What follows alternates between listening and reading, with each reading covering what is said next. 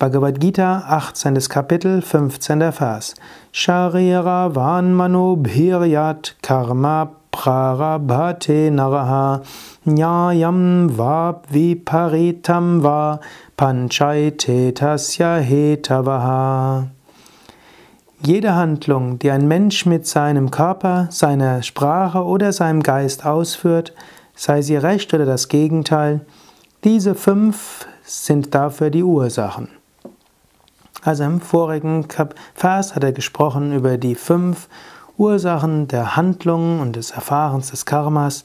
Und hier sagt er, wie kann der Mensch handeln? Ein Mensch kann handeln mit seinem Körper, mit seinem, seiner Sprache und mit seinem Denken. Und das kann er Rechtes bewirken oder auch nicht Rechtes bewirken. Natürlich gilt es, dass du lernst, das Rechte zu tun.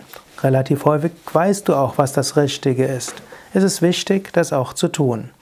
Am leichtesten ist es, mit seinem Körper das Richtige zu tun. Und das ist auch zunächst mal wichtig. Also nicht zu lügen, andere nicht zu verletzen, mindestens nicht körperlich zu verletzen, nicht zu stehlen und so weiter. Ich nehme an, du bist mit diesen ethischen Grundsätzen vertraut und ich nehme auch an, du setzt sie um. Wenn ich überlege, gibt es irgendetwa irgendwelche Handlungen, die ich ausführe, die vielleicht nicht ethisch sind, und dann nimm dir vor, diese eben zu verbessern, dass du ethische Handlungen machst. Dann mit der Sprache, jetzt wird es schon etwas schwieriger. Hm? Menschen sagen Sachen, die verletzend sind. Menschen werden zornig und äh, kränken die Gefühle anderer. Auch hier gilt es, du kannst lernen, mitfühlender zu sprechen, einfühlsamer zu sprechen. Du kannst lernen, auch in der Sprache auf die Anliegen des anderen einzugehen. Es ist ein großer Prozess, ein langer Weg, aber ein, einer, der es wert ist, gegangen zu sein. In der heutigen Zeit sind Kommunikationsprobleme die Ursache von vielen Schwierigkeiten. Du kannst lernen, geschickter mit anderen zu kommunizieren. Du kannst ganze Lehrgänge besuchen, zum Beispiel in gewaltfreier Kommunikation. Aber manchmal hilft es auch, dass du schon gleich dir vornimmst, deine Wünsche auszudrücken, aber nicht zu schimpfen, dass du etwas ruhiger bist, manchmal etwas länger wartest, bis du etwas sagst und dir bewusst bist, dass das, was du sagst, Wirkung hat auf die anderen.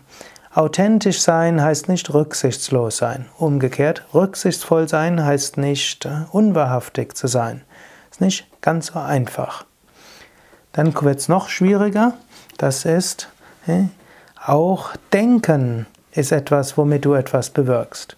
Hm, Yogis gehen davon aus, dass Denken nicht nur Abfeuern von Aktionspotenzialen im Hirn ist und Verbindung von Nervenzellen, sondern Denken ist etwas, was in der geistigen Atmosphäre geschieht.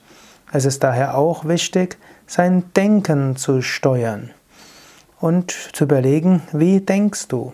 Wie denkst du über andere Menschen? Wie denkst du über dich selbst? Wie denkst du über, ja, über deine Kollegen, über deine Kinder, über deine Nachbarn, über deinen Vermieter, über deine Mieter, über dein und so weiter.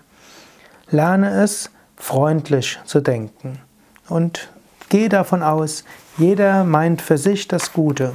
Und auch wenn du manchmal dich für eine gute Sache engagieren musst und dafür durchaus dem Unguten dich in den Weg stellen musst und damit natürlich auch gegenüber anderen Menschen lästig fallen musst, aber auch dann geh davon aus, von sich aus gesehen meint jeder Mensch das Gute. In jedem ist der göttliche Kern. Und es gibt keinen Menschen, der bewusst dauerhaft das Schlechte tut, um anderen zu schaden.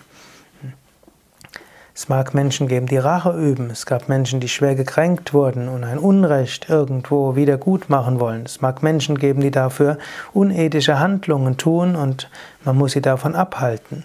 Aber abgrundtief schlechte Menschen gibt es nicht. Und du kannst lernen, in jedem Menschen das Gute zu sehen, das Göttliche zu sehen und dich daran zu wenden.